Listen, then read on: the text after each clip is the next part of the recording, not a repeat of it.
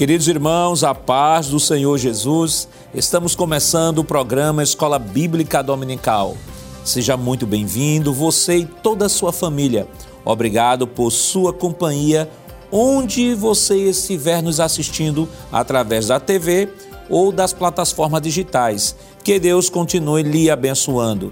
Hoje estudaremos a quarta lição com o título Resguardando-se de Sentimentos Ruins.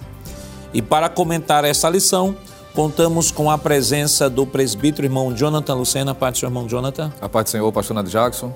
O do presbítero irmão Jonatas Éder. Pai do seu irmão Éder. Pai do Senhor, pastor Nado Jackson. E do auxiliar e professor irmão Givanildo Hermano. Pai do seu irmão Givanildo. Pai do Senhor, pastor, é um prazer estar aqui mais uma vez. Nesta lição, destacaremos, à luz da Bíblia, que o Evangelho do Senhor Jesus tem uma dimensão moral muito bem delimitada, que essa dimensão não abre margem para que ressentimentos hostis ao Evangelho façam parte da vida interior do crente. Veremos que evitar a cólera é uma atitude sábia para escapar de pecados trágicos como o do homicídio. Abordaremos a primeira temática dos seis pontos importantes que serão tratados por Jesus Cristo a forma de como ele introduz os seus ensinos aos discípulos, deixando claro sobre a justiça deles ultrapassar a dos escribas e fariseus. Outro ponto relevante que analisaremos é que Jesus faz uma distinção clara da forma como ele e seus opositores interpretavam a lei.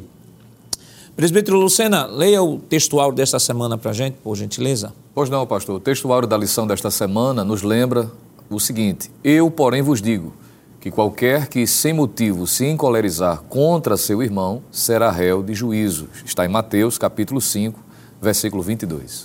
Presbítero Éder, qual a verdade prática desta semana? Muito bem, pastor Nadir Jackson, a verdade prática diz o seguinte: a cólera e a ira não podem dominar o coração do crente. Elas devem ser evitadas e vencidas com o ensino do Evangelho. Bom, Givanildo, quais os objetivos da lição desta semana? Muito bem, são três objetivos. O primeiro é expor que o evangelho não é antidomista. O segundo é pontuar que a cólera é o primeiro passo para o homicídio. E o terceiro e último é correlacionar o ato de ofertar com a desavença. A leitura bíblica em classe para a lição de hoje está escrita em Mateus, no capítulo 5, versículos 21 ao 26. Acompanhe conosco. Ouvistes o que foi dito aos antigos? Não matarás, mas qualquer que matar será réu de juízo? Eu, porém, vos digo que qualquer que sem motivo se encolerizar contra seu irmão será réu de juízo. E qualquer que chamar a seu irmão raca será réu do sinédrio, e qualquer que lhe chamar de louco será réu do fogo do inferno. Portanto, se trouxeres a tua oferta ao altar, e aí te lembrares de que teu irmão tem alguma coisa contra ti, deixa ali diante do altar a tua oferta e vai reconciliar-te primeiro com o teu irmão, e depois vem e apresenta a tua oferta. Concilia-te depressa com o teu adversário, enquanto estás no caminho com ele para que não aconteça que o adversário te entregue ao juiz, e o juiz te entregue ao oficial, e te encerrem na prisão. Em verdade te digo que de maneira nenhuma sairás dali, enquanto não pagares o último ceitil. Queridos irmãos, estamos esta semana estudando a quarta lição do nosso trimestre, que tem como título Resguardando-se de Sentimentos Ruins. Esta semana estaremos dando continuidade à abordagem do Sermão do Monte e o texto base da nossa abordagem esta semana está em Mateus no capítulo 5, versículos 21 ao 26. Aliás, estes versículos traduzem muito bem uma abordagem que Jesus está fazendo do sexto mandamento, que é não matarás.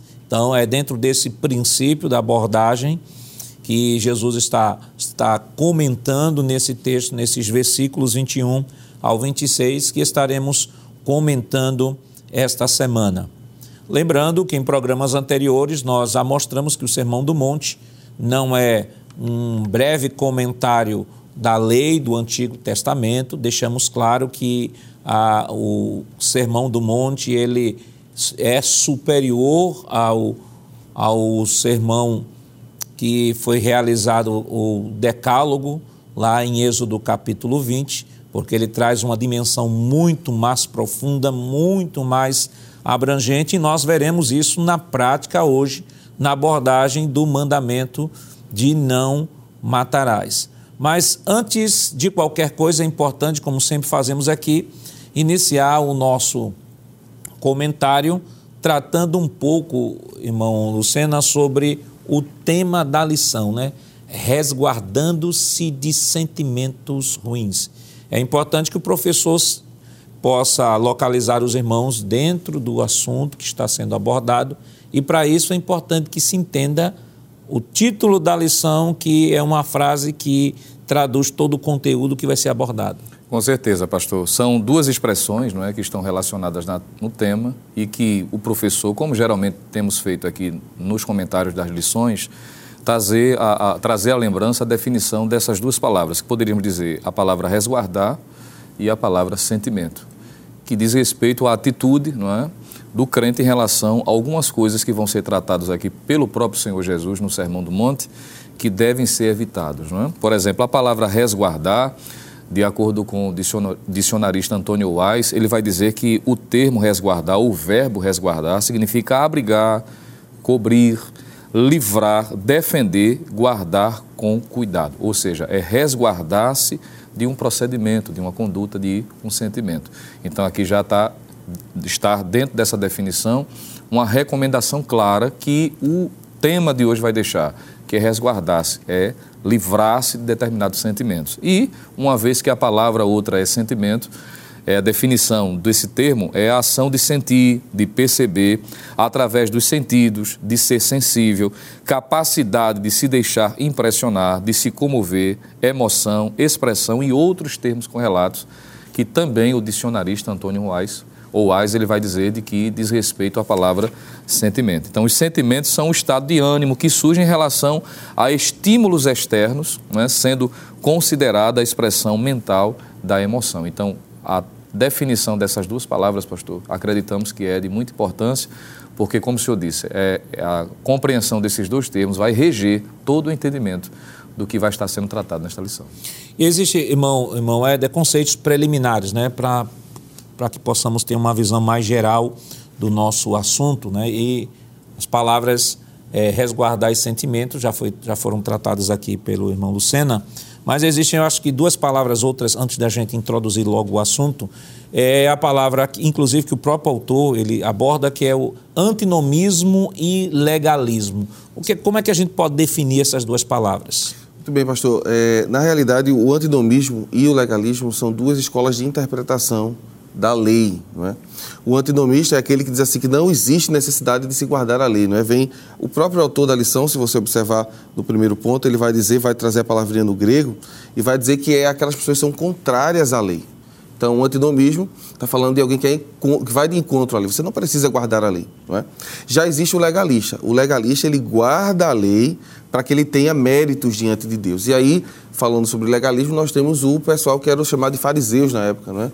Eles faziam as coisas até na praça para serem vistos. Essas duas palavras estarão dentro desse contexto sendo visualizadas porque Jesus vai tanto falar contra um como falar contra o outro. O que seriam dois extremos perigosos. Né? Um extremo Perfeito. perigoso é dizer assim, olha, nós não temos leis, nós não temos princípios, nós não temos mandamentos, nós somos contra a lei. Isso. E o outro extremo é guardar a lei com o intuito de ser visto, né? de, de demonstrar uma falsa religiosidade, uhum. uma falsa espiritualidade. Então, eu diria que é, o, o, equilíbrio seria o correto, né? É. E aí Jesus, Jesus vai, nesse texto de, de hoje que nós vamos estudar, trazer exatamente isso, o equilíbrio, né? Porque, como Exato. o professor Giovanni falou, são dois polos. Uns, uns vão negar, que é o antinomista, vão negar a necessidade da lei. E Jesus não vai abdicar a lei. Outros vão dizer, não, você tem que guardar a lei ao ponto de você não vai matar e aí você será salvo. Só que Jesus vai trazer isso para o centro e vai dizer assim, não é assim. Não é só uma questão de não fazer ou fazer. É uma questão de sentimento, como diz o tema, né? Resguardar-se do sentimento. Eu estava estudando essa palavrinha e resguardar é guardar-se duas vezes. Não é? Resguardar-se. Então, o antinomismo nega a necessidade da lei, o legalista diz eu faço para ser aceito por Deus. Jesus diz não. Você tem que mudar para poder se encaixar no reino. Então, é importante que o professor esteja atento né, a essa dica maravilhosa aí, os quatro termos excelentes que são importantes que você já introduza a sua lição no termo resguardar, termo sentimento, o termo antinomismo e o termo legalismo. Você de, trazendo a definição de maneira preliminar na sala de aula, vai ficar muito mais fácil a abordagem do tema. Então, eu queria que colocasse a, a próxima tela aqui, os perigos dos sentimentos ruins, né? Já que estamos falando, irmão Givanildo, de resguardando-se de sentimentos ruins, então acho que não tem uma outra coisa que vem à nossa mente senão mostrar os perigos desses sentimentos ruins. E nessa definição aqui, nós temos aqui a definição de cólera. O que é cólera? Muito bem, pastor. Permita-me, não é, antes de, de nós explicarmos o que, o que seria a cólera, é, o perigo de guardar sentimentos ruins, né? Então é como se a nossa vida, a nossa mente, o nosso coração fosse um depósito uhum. onde nós podemos depositar e guardar coisas boas ou coisas ruins. Então, guardar sentimentos ruins é quando a pessoa, o crente, permite que dentro do seu coração ele tenha mágoa, ira, ódio, rancor, que são exatamente as obras infrutuosas da carne, não é? Se o Espírito Santo de Deus veio habitar em nós, é porque Deus quer que nós guardemos coisas boas, Glória amor, compaixão, bondade, fidelidade, misericórdia, enfim. Então, a cólera seria esse sentimento ruim que não deve ser guardado no coração do crente, que vai levar ele a ficar iracundo com o seu irmão, que vai levar ele a um ato de violência, que se ele não tiver cuidado e ele guardar ira, cólera no seu coração, o que é que vai acontecer? Isso vai gerar problemas espirituais, problemas emocionais e até problemas físicos, né? Porque existem as doenças chamadas de psicossomáticas que refletem no corpo por causa da ira ou da cólera que está no coração. Então poderíamos dizer que cólera é, é, é ira, é fúria, é quando alguém guarda um sentimento ruim no coração. E a Bíblia vai trazer várias recomendações acerca do perigo do crente, do servo de Deus, guardar ira no seu coração. Por exemplo, é, o apóstolo Paulo vai falar na carta aos Efésios, capítulo 4, versículo de número 31.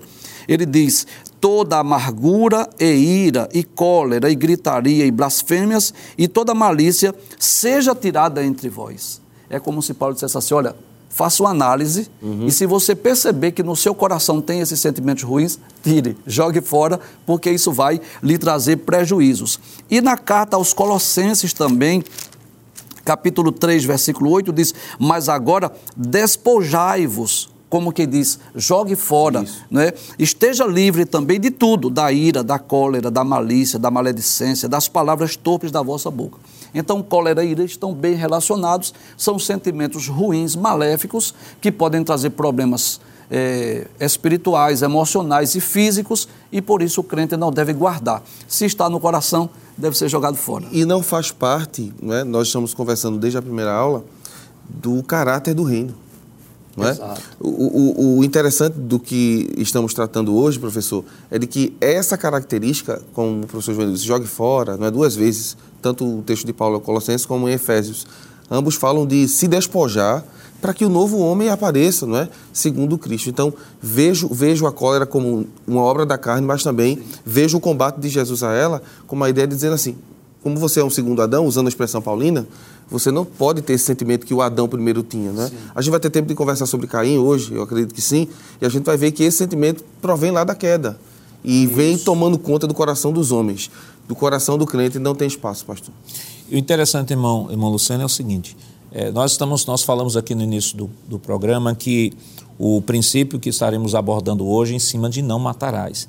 Aí você pode até perguntar, mas o que, é que tem a ver cólera e ira uhum. com não matarás? E isso a gente vai ver ao decorrer da nossa abordagem, é a profundidade que Jesus traz, essa abordagem de não matarás. Enquanto o, o fariseu estava preocupado só com o matar do ponto de vista jurídico, físico, uhum. Jesus ia na causa, né, na, na ira, intenção. na intenção. E aí, irmão Lucena, esses termos são muito são muito próximos, né? Ira, raiva, né? Alguns dizem que ira e raiva são, são termos sinônimos. Outros autores chegam a dizer que cólera seria uma ira mais apaixonada, uma ira mais vibrante.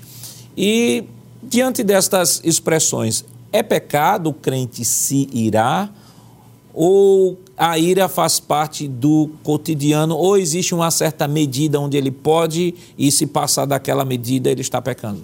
Pois não, pastor. É o que fica claro, né, quando nós analisamos o texto, por exemplo, o próprio texto bíblico, Jesus vai, vai fazer questão de trazendo à tona o verdadeiro sentido do mandamento, no caso do sexto mandamento, Isso. que foi o que o senhor acabou de dizer, que o, o, principalmente os fariseus e os escribas entendiam que o ato em si, somente o ato é que deveria ser observado. Quando a lei, e é isso que Jesus traz à tona, traz, trata da questão interior, de onde tudo começa, da intenção.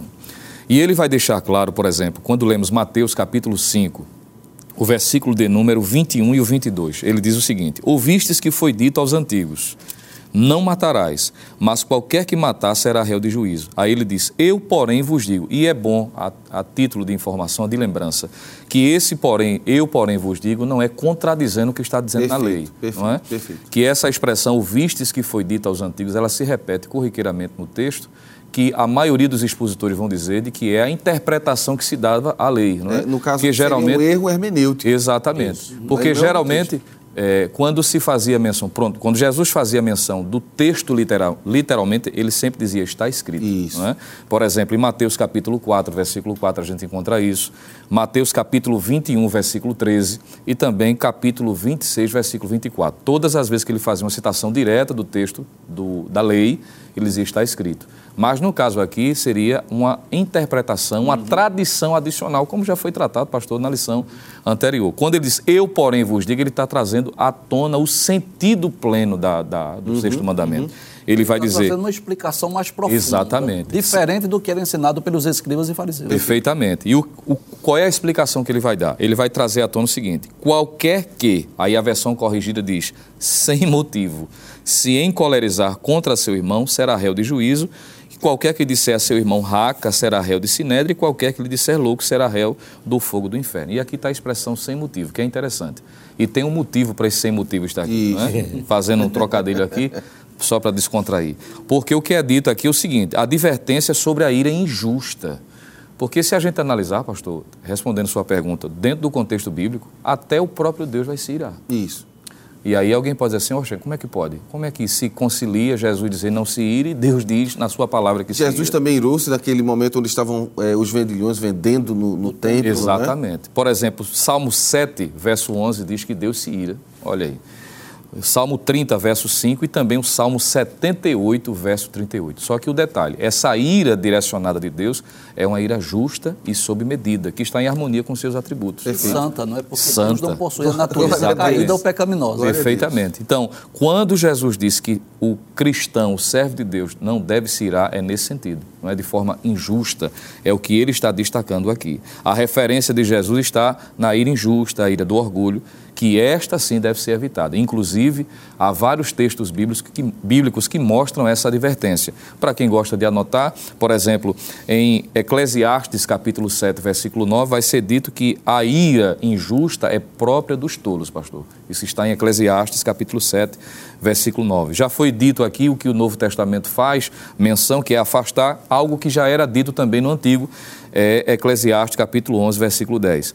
A Bíblia diz em Provérbios 14, 17 que a ira injusta conduz à prática da loucura, atos loucos que alguém pode dizer assim, como é que alguém conseguiu cometer esse tipo de ato? Irmão, irmão Joanildo falou, pastor, só um adendo, que o acúmulo, né? Porque o texto diz assim, para não guardar, não guardar, não guardar.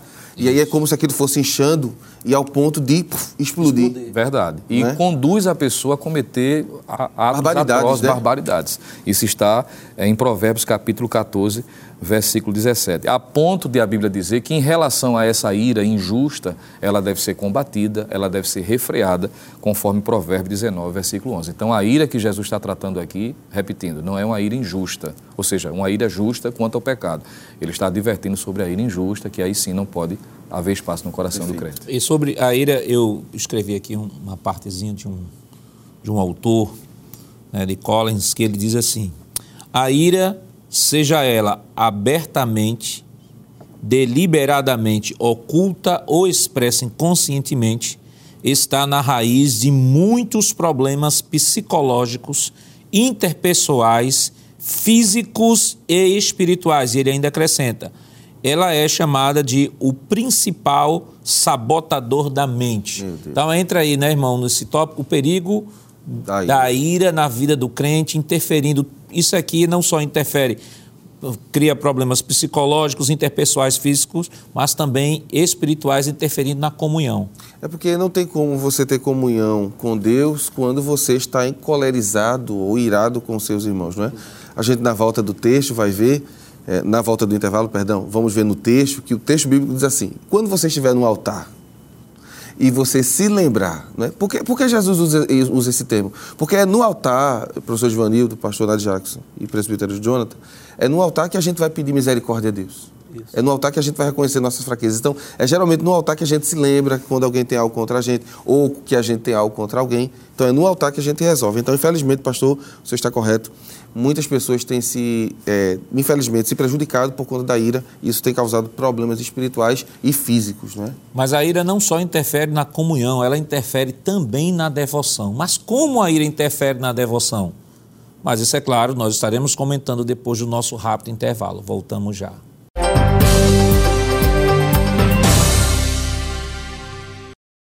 Queridos irmãos, estamos de volta em seu programa Escola Bíblica Dominical, nesta oportunidade estudando a lição de número 4, que tem como título Resguardando-se de Sentimentos Ruins.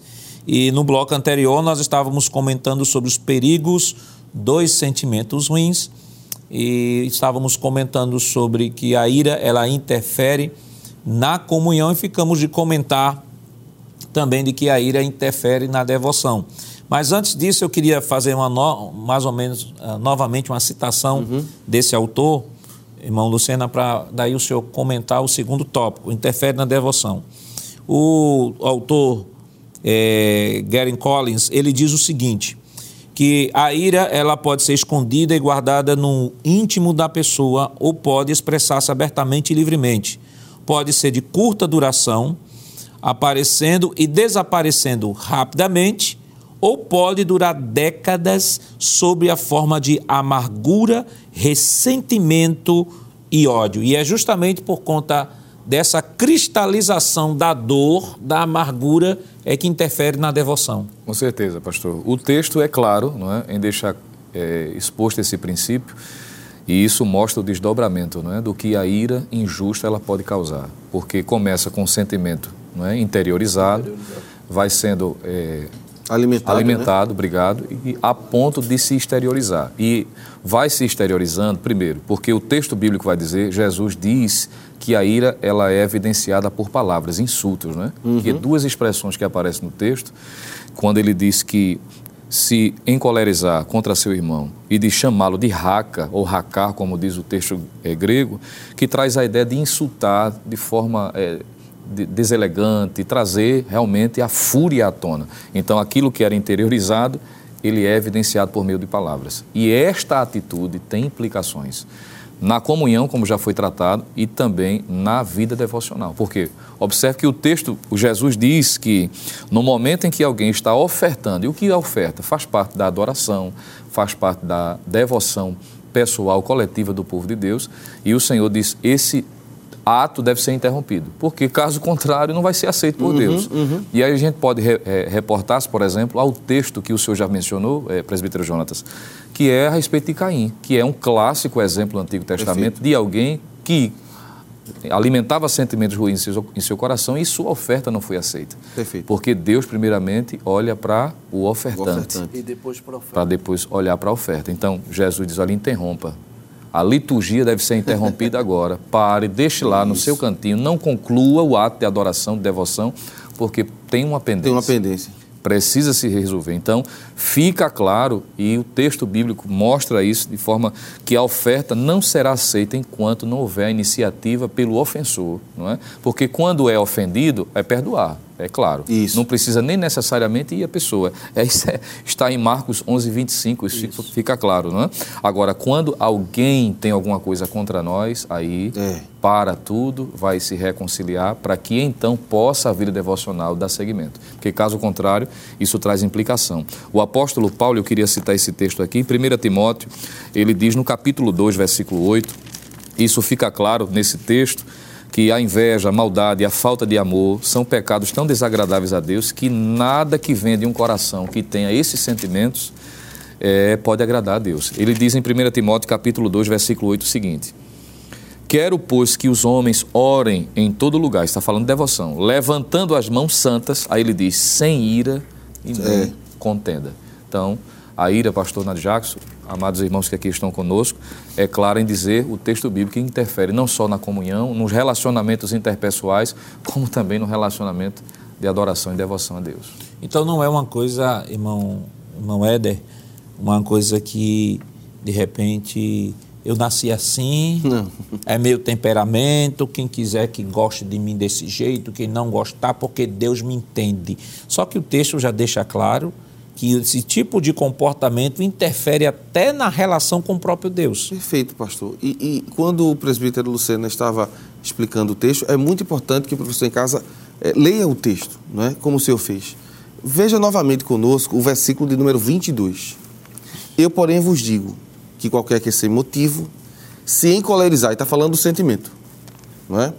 Contra seu irmão será réu de juízo. Aí depois ele diz: qualquer que é chamar, isso fala no sentido de olhar para o irmão e falar mesmo, né? Chamar ele de raca, que o senhor já explicou, né? É, é louco e tal. E por fim vai dizer assim: qualquer que chamá-lo de louco. Isso já está falando de uma proporção maior, porque você atinge a pessoa, primeiro você sente, atinge a pessoa e é como se você estivesse denigrindo a pessoa, né? Aquela, aquela pessoa é uma louca. Então, como é que essa pessoa que tem esse tipo de sentimento, está agredindo verbalmente o outro, falando do irmão, pode chegar diante de Deus e pedir perdão, por exemplo? Porque Jesus diz na oração, né, que ele vai ensinar aos discípulos, é, Pai, perdoa as nossas dívidas, assim como nós perdoamos. Não é? Então, sim, pastor, é triste é, essa realidade. E o exemplo de Caim, levantado pelo presbítero Lucena, deve nos alertar, porque tem muitas pessoas que são boas em adorar. Mas nem toda adoração está sendo recebida, porque no coração existe raiz de amargura. Foi um texto que a gente estava comentando no intervalo. Raiz de amargura. E é necessário, né, se o senhor me permite dar essa palavra aqui, fazer um exame de consciência hoje e olhar para si e ver se realmente é, o que eu estou oferecendo a Deus está sendo recebido. Ou se eu estou gastando tempo e eu não estou sentindo mais a presença de Deus, não estou sentindo mais a graça de Deus, talvez o problema seja essa raiz de amargura. Libere perdão, não é isso, pastor? Eu acho que o grande conselho de Jesus hoje aqui para a gente é esse: libere perdão.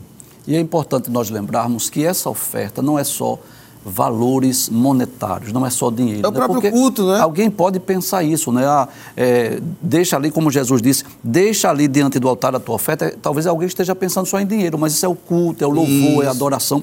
Inclusive, Paulo diz, escrevendo aos Romanos, capítulo de número 12, ele diz: Rogo-vos, pois, irmãos, pela compaixão de Deus, que apresenteis o vosso corpo em sacrifício vivo. Isso é um tipo de oferta. Isso. Aí ele diz: sacrifício vivo, santo e agradável a Deus. Então, esse sacrifício vivo, santo e agradável a Deus significa dizer um coração onde não existe ira, não existe ódio, não existe amargura, onde não existe rancor. Para não ser um sacrifício de tolo. Imagina, por exemplo, alguém que louva, que adora, que vai para o culto mas depois ele percebe que aquela adoração, aquele culto não está chegando diante de Deus como, como um cheiro suave às suas narinas. É. um sacrifício de tolo. E o problema está onde? Está no coração, que está cheio de ódio, cheio de amargura. Então isso pode, sim, é, afetar essa comunhão com Deus. E o perdão é uma verdade elementar do cristianismo, né, da fé cristã. Nós não podemos pensar em salvação sem pensar em perdão. Perfeito. E a solução a todas essas questões abordadas por Jesus é o perdão. Havendo perdão, não vai haver a cólera, a dor, que vai depois vai se transformar numa raiva, que a raiva esconde a dor, e depois a vingança, que esconde a dor e a raiva. E quando alguém se vinga, tem três resultados. Ou deseja se vingar, tem três resultados. Primeiro, a ação destrutiva, a pessoa vai e se vinga literalmente do que, do que passou ou da ofensa que recebeu. Segundo, ela desenvolve problemas psicossomáticos, uhum. já foi falado aqui pelo irmão Givanildo, ele não vai lá se vingar, mas dá problema de pressão alta, de artrite, artrose, coração, é, né? coração manchas pelo corpo e uma série de problemas decorrentes das chamadas doenças psicossomáticas. Né? Psico é, é, a questão psicológica, soma, corpo, psicossomática, são as emoções que vão estourar no corpo, vão trazer problemas. E, por fim, né, a, a, outra, a outro problema também que é decorrente daquele que guarda rancor e, e, e o desejo de se vingar, mas não tem coragem de fazê-lo e acaba também entrando também numa, numa chamada depressão. Entra na depressão, que esconde a dor, que esconde a raiva e o desejo de se vingar. Claro que nem todo mundo que está em depressão é decorrente dessa situação, mas há pessoas que dentro dessa condição ela entra nesses em uma dessas três condições aqui. Então, a melhor solução é liberar perdão. É importante que você, professor, possa abordar isso em sala de aula e possa transmitir ao seu aluno o verdadeiro valor do perdão como profilaxia da alma. Glória a Deus. Diga ao seu aluno, dê a ele, diga a ele, olhe, dê a sua alma, se você não perdoou alguém que lhe ofendeu, dê à sua alma o direito de ser feliz. Liberte-se desta dor que só faz você se viciar nela, porque a dor ela é egoísta, irmão Lucena. A dor não quer que solte dela, quer que você viva sempre nela para estar tá sempre aquele discurso vitimista, tal. Eu já vi alguém dizer assim uma vez: até hoje, faz 20 anos que alguém me disse uma palavra e essa palavra dói até Meu hoje. Deus. Então faz 20 anos que a pessoa perdeu o direito de viver feliz, de viver em comunhão, de sentir a presença de Deus porque foi incapaz de perdoar. Com certeza, pastor. E nunca vai se libertar da pessoa em si, não é? Quem não, não libera perdão, ele viaja e viaja com a pessoa a quem não Isso. perdoou, não é? Vai deitar, me permita, vai descansar, mas pensando naquele ato, naquela pessoa. Então, realmente é necessário. E se o senhor me permite, porque já foi relacionado que, além de interferir na comunhão, interfere também na devoção, e eu acrescentaria algo que o próprio texto diz, que é passivo de uma punição. É? Isso. Porque Jesus é claro aqui em trazer, um, um, um, como já foi dito, não é? o sentido e a consequência da quebra desse sexto mandamento, quando ele diz o seguinte: eu, porém, vos digo que qualquer que sem motivo se encolerizar contra seu irmão será réu de juízo. Aqui está uhum. passivo uhum. de punição. Sim. Qualquer que disser a seu irmão raca será réu do sinédrio. Olha aqui a punição também. E qualquer que lhe disser louco será réu do fogo do inferno. Então, não vai passar à tona, não é? Vai interferir na comunhão, interfere na devoção e também traz punição, implicações ainda mais extensivas. Inclusive, pode até afetar a salvação. A salvação. Alguém sim, pode perder a sua salvação Exatamente. pelo fato de não perdoar, pelo fato de estar guardando no seu coração mágoa, não é ira. E é bom nós lembrarmos isso, que a, é, é, as obras da carne falam exatamente sobre isso, né? ira, peleja, inveja, isso, dissensões. Isso, isso. Mas quando o Espírito Santo de Deus vem Glória habitar em nós, né?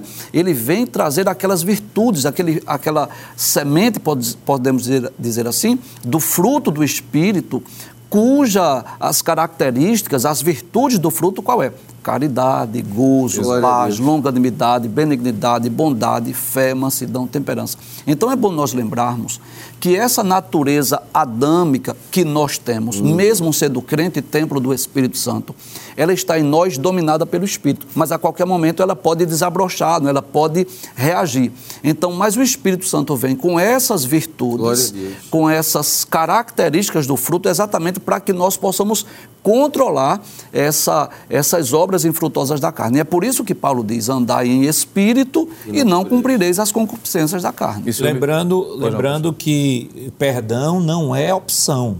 A gente não é tem a opção de perdoar é. ou não perdoar. Perdão é obrigação. É verdade. E, e se alguém achar isso impactante, ele pode perder a salvação. Existe algum texto na Bíblia? Existem vários. Né? Mas enquanto o senhor falava, é, eu fazendo menção ao texto que o presbítero Jonatas Zeda já mencionou, Hebreus capítulo 12, a partir do versículo 14 diz assim: Segui a paz com todos e a santificação, sem a qual ninguém verá o Senhor. Aí o versículo 15 diz: Veja a advertência. Tendo cuidado de que ninguém se prive da graça de Deus e de que nenhuma raiz de amargura brotando vos perturbe e por ela muito se contamine. Então, alguém é possível sim, pastor, se privar da graça. O que, o que é se privar da graça de Deus? É deixar de desfrutar das benesses da graça, a salvação, comunhão com Deus. Deus. Deus não pode perdoar alguém que não entendeu o que é perdão, é? Tem um texto, pastor, me permita ler, é Romanos 12, versos 17, eu vou ler da nova versão internacional, chamada NVI, tá certo? Diz assim o texto bíblico, Romanos 12, a partir do 17. Não retribuam a ninguém mal por mal. Procurem fazer o que é correto aos olhos de todos. Façam todo o possível para viver em paz com todos. Verso 19. Amados, nunca procurem vingar-se, mas deixem com Deus a ira, pois está escrito: Minha é a vingança, eu retribuirei, diz o Senhor. Pelo contrário, verso 20: Se o seu inimigo tiver fome, dele de comer. Se tiver sede, dele de beber. Fazendo isso, você amontoará brasas vivas sobre a cabeça dele. Não se deixe vencer pelo mal, mas vença o mal com o bem. E a ideia de Paulo aqui é encerre o conflito. Porque quando alguém, pastor, chega e pede perdão, o conflito é encerrado. Então, a aula hoje também é sobre isso, né? Encerrar conflitos. Talvez você esteja em conflito, é, seu aluno né, vai estar em conflito com alguém na família, pode ser até com alguém na congregação, pode, pode acontecer isso. Né? É o dia de resolver, é o dia de pedir perdão, é o dia de se reconciliar. Glória a Deus por isso. É o dia de resolver de uma vez por todas esse estigma, esse problema antigo. Deus está nos dando uma oportunidade, através da Sua palavra, de mudar mudar para melhor, para a glória dele. E o senhor falando em mudar, vamos chamar a próxima tela, né? Corrigindo os sentimentos ruins, irmão Givanildo. Primeiro, reparando as ofensas. O que é que a gente pode comentar sobre Muito isso? Muito bem. Primeiro, reparando as ofensas, eu diria que essa lição vai fazer com que cada um de nós façamos uma autoanálise, não é? Uhum. Como, é que, como é que nós estamos com, com os nossos relacionamentos interpessoais com os nossos irmãos? Se há alguma mágoa, se há alguma ira, algum rancor, vamos sentar, vamos conversar, não é? vamos resolver essa situação para que isso não venha a se agravar. Porque quando essas ofensas né, não são reparadas, não são corrigidas, quando não há o perdão, quando não há a reconciliação, isso vai trazendo problemas maiores, né? consequências isso. maiores. Isso pode agravar ainda mais a situação e depois ficar numa condição, digamos assim, até irreparável. Então, é momento de nós fazermos uma autoanálise e saber o que é que nós podemos fazer para reparar essas ofensas. Lembrando, primeiro, a oração. Perfeito. Por incrível que pareça, mas a oração, não é? Por exemplo, se eu tenho, às, às vezes, é, é, há uma mágoa, uma ira no coração do crente, que ele sozinho ele não tem condição de resolver. Mas ele tem o recurso da oração. Senhor, me ajuda. Senhor, tu sabes Glória que eu já tentei. Glória a Deus. Mas eu estou com dificuldade de perdoar o meu irmão. Eu tenho dificuldade de olhar no olho dele, de, de me comunicar com ele. Senhor, me ajude a tirar essa mágoa, tirar essa ira. Vamos pedir ao Espírito Santo de Aleluia. Deus, me ajude, Senhor, nessa situação específica. Produza o fruto do Espírito Isso. em mim, não é? Tire de mim essa, essa mágoa. Senhor, eu não quero viver com o coração amargurado. Então, o, o, crente vai recorrer às suas armas espirituais, a oração, a palavra de Deus, não é? pedir ajuda ao Espírito Santo e buscar essa reconciliação com o seu irmão. Uma vez eu ouvi o pastor Ailton dizer que, a, que o melhor exercício do perdão é você começar a orar por aquela pessoa que Glória você está sentindo alguma mágoa. Porque você não consegue, quando geralmente se tem alguma coisa contra alguém, você não consegue nem orar por ele. Nem orar por ele. Mas quando você começa a orar, o Espírito Santo começa a Aleluia. trabalhar, você começa a orar um minuto, daqui a pouco está orando cinco, daqui Glória a pouco está orando dez, daqui a pouco está orando uma hora só por aquela pessoa, Glória. e a pessoa não queria orar um minuto, está orando uma hora, que é o exercício espiritual do perdão, né? A oração, irmão, ela, ela tem esse poder né, de, de trabalhar essa, essa área também da vida. Com certeza, pastor. E a atitude de orar, veja que parte da intenção, da iniciativa de quem quer resolver o problema. Isso. Porque às vezes alguém pode querer transferir a responsabilidade, dizer assim, Deus faz, Deus está dizendo assim, comece que eu lhe ajudo. É, mas, é. Mas, mas é mais fácil fazer a transferência. É mais fácil fazer a transferência. E o próprio Deus disse isso a Caim. Não é? Porque Caim ficou irado contra Abel, porque Deus recebeu a oferta dele. E Deus disse: essa ira não é justa. É. Faça o bem que eu lhe aceito. Então você está transferindo para alguém o problema que é entre a gente. Exato. Resolva Isso é um aqui. problema lá do Éden, né?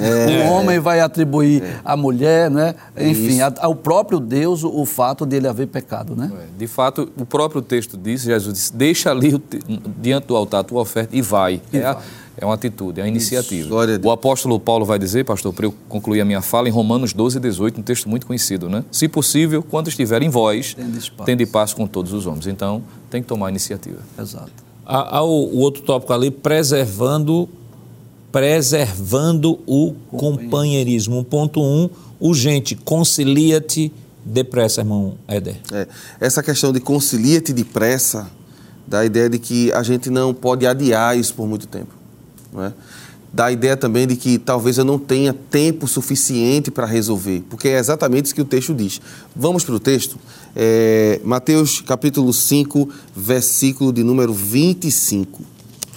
Concilia-te depressa com teu adversário, enquanto estás no caminho com ele para que não aconteça que o adversário te entregue ao juiz e o juiz te entregue ao oficial e te encerre na prisão. E aí está falando de consequências jurídicas. Né? E a gente, mas a gente pode pensar nisso aqui no sentido espiritual. Então, enquanto mais tempo eu guardo rancor e ira, o mal está sobre mim. Eu não consigo viver a vida para a glória de Deus. Eu não consigo viver uma vida nem saudável na congregação. Né? É interessante que o texto de Gênesis 4 diz que o, o rosto de Caim era decaído. né? Decaiu. A- alguém que não, não, não estou dizendo aquelas pessoas que têm é, aparência sisuda, mas estou falando de alguém que você vê que carrega um peso, né? Mudou o seu semblante por causa dessa atitude. Por conta dessa Por conta desse, atitude. desse sentimento. Não é? E aí Deus, Deus, através do Senhor Jesus, ensinando a gente, né? Resolva logo. Resolva logo, enquanto você está com ele no caminho. Porque vai chegar o momento que o caminho será separado, né? Tanto pela morte, como também alguém pode ir embora e você não resolveu. Exato. Resolva. Veja como Deus está sendo bom conosco hoje, não é? E- Resolva. E, é muito trágico, né? é muito triste quando alguém, por exemplo, desperdiçou as oportunidades de reconciliar-se e essa pessoa morreu, não é? Às Ele vezes é um mudou. parente, às vezes é uma pessoa de dentro do, do próprio lar, da própria casa, e a pessoa morreu e a pessoa ficou com aquele remorso. Por quê? Porque não aproveitou as oportunidades de reconciliar-se. Então, se a pessoa morre com o sentimento de ira, pode perder a salvação. E se aquela pessoa que eu deveria me reconciliar, se ela veio a óbito, se ela morreu ou dormiu no Senhor, eu não terei mais a tem tempo. condição de poder ir eh, reconciliar-me. Então, esse reconciliante depressa é enquanto nós estamos vivos. Glória a Deus. Qual a medida do perdão? Mas isso é claro, nós estaremos comentando depois do nosso rápido intervalo. Voltamos já.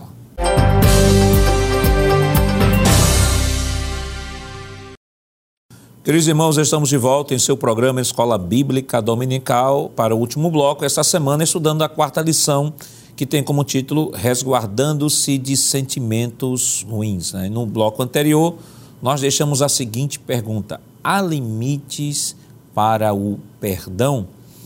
O que é que a gente pode comentar, irmão Lucena? Há limite para o perdão? Existem coisas que a gente pode perdoar e outras não? Pastor, eu responderia a sua pergunta fazendo menção ao que o próprio Senhor Jesus respondeu a uma pergunta feita por Pedro, não é?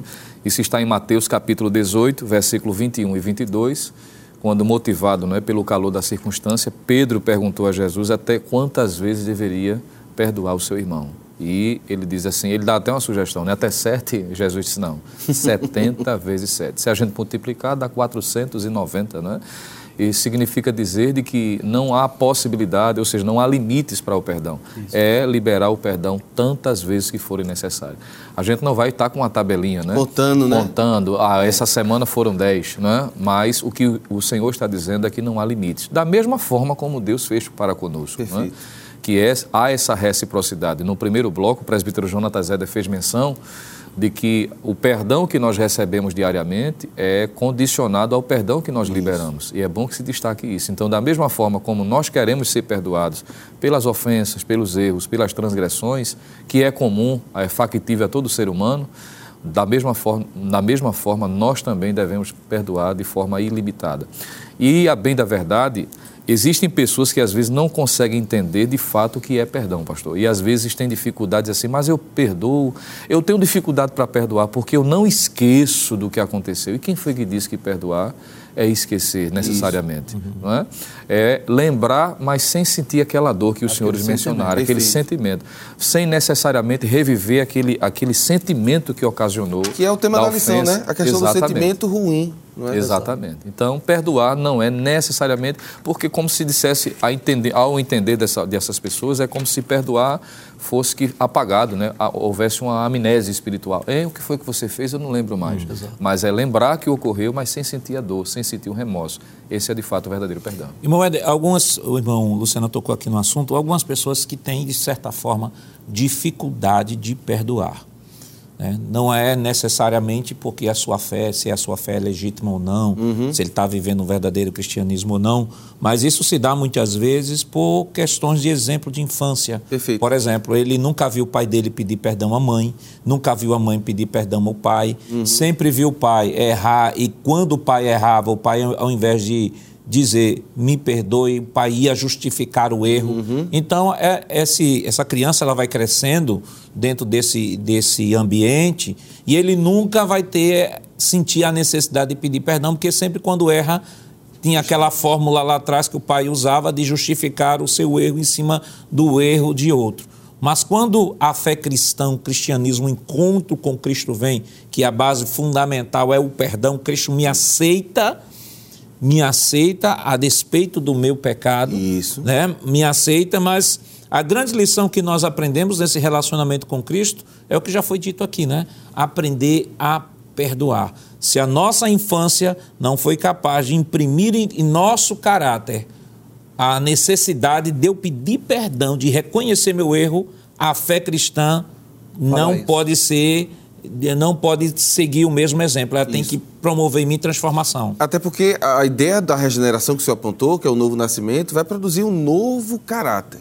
Então, a minha figura agora, embora a figura paterna seja importante, a figura materna seja importante, mas a figura central na vida de um cristão não é mais apenas o exemplo do seu pai e sua mãe. Primeiro, Cristo. Cristo. É por isso que Jesus vai dizer assim: se ninguém estiver disposto a desassociar-se de seu pai e sua mãe, é claro que isso tem um outro contexto, se você não está pronto a, a fazer isso, abrir mão disso por mim, você não é digno de mim.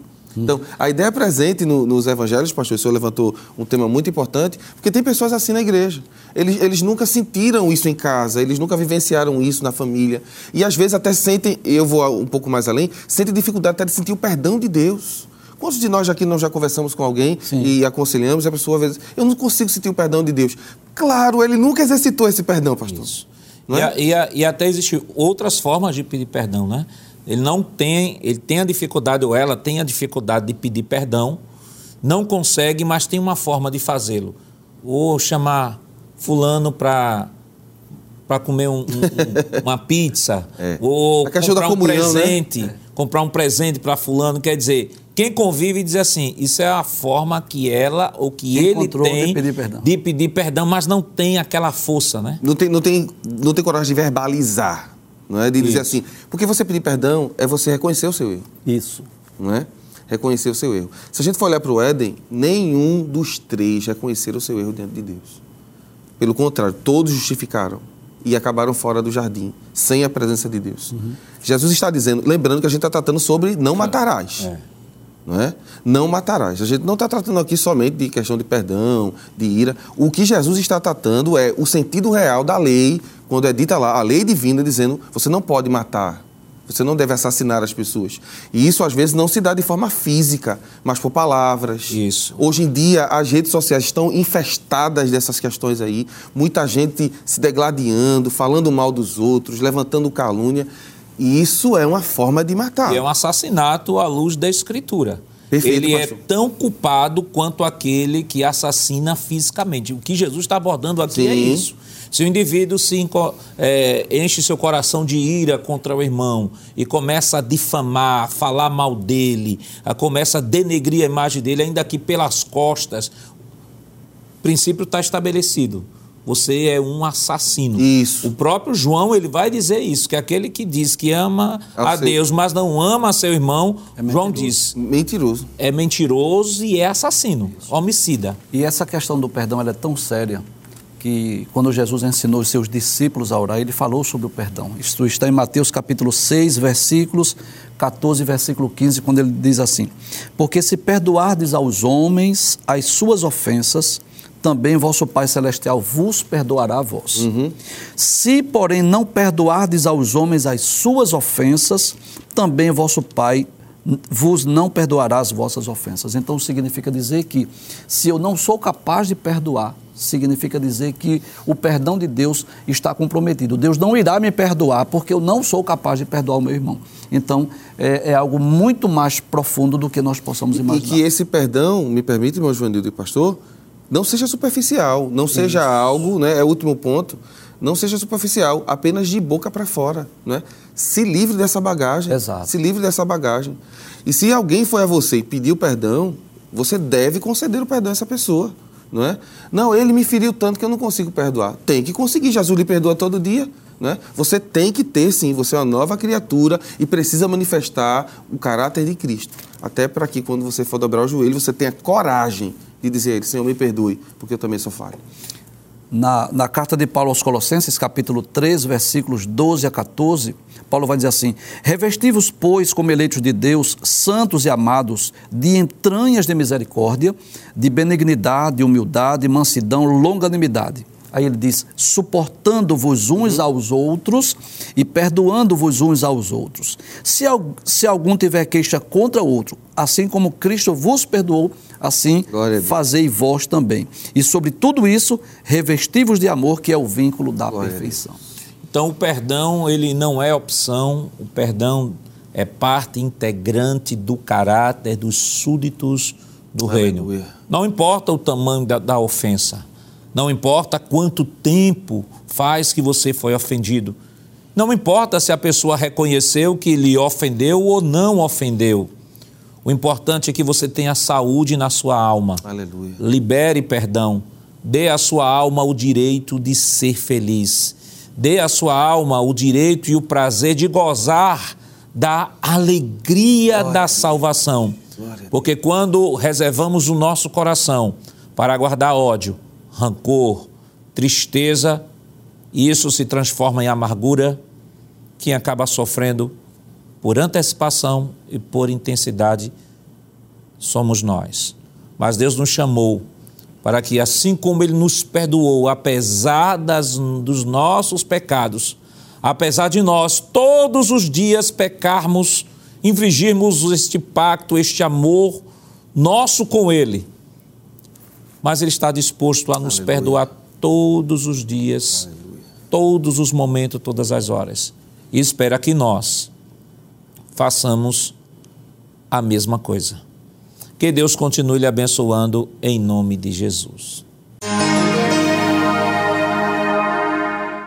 Chegamos ao final deste programa. Hoje estudamos a quarta lição do trimestre com o tema Resguardando-se de Sentimentos Ruins. Semana que vem veremos a quinta lição com o tema O casamento é para sempre e esperamos contar com sua audiência. Lembrando que o programa Escola Bíblica Dominical vai ao ar na TV toda sexta-feira às 21h30 e no sábado às 16 horas. Também está disponível no formato podcast no Spotify e em nosso canal no YouTube. Obrigado por sua audiência e até o próximo programa. Que a graça do nosso Senhor Jesus Cristo, o amor de Deus nosso Pai, a comunhão do seu Santo Espírito estejam com todos hoje para todos sempre. Amém.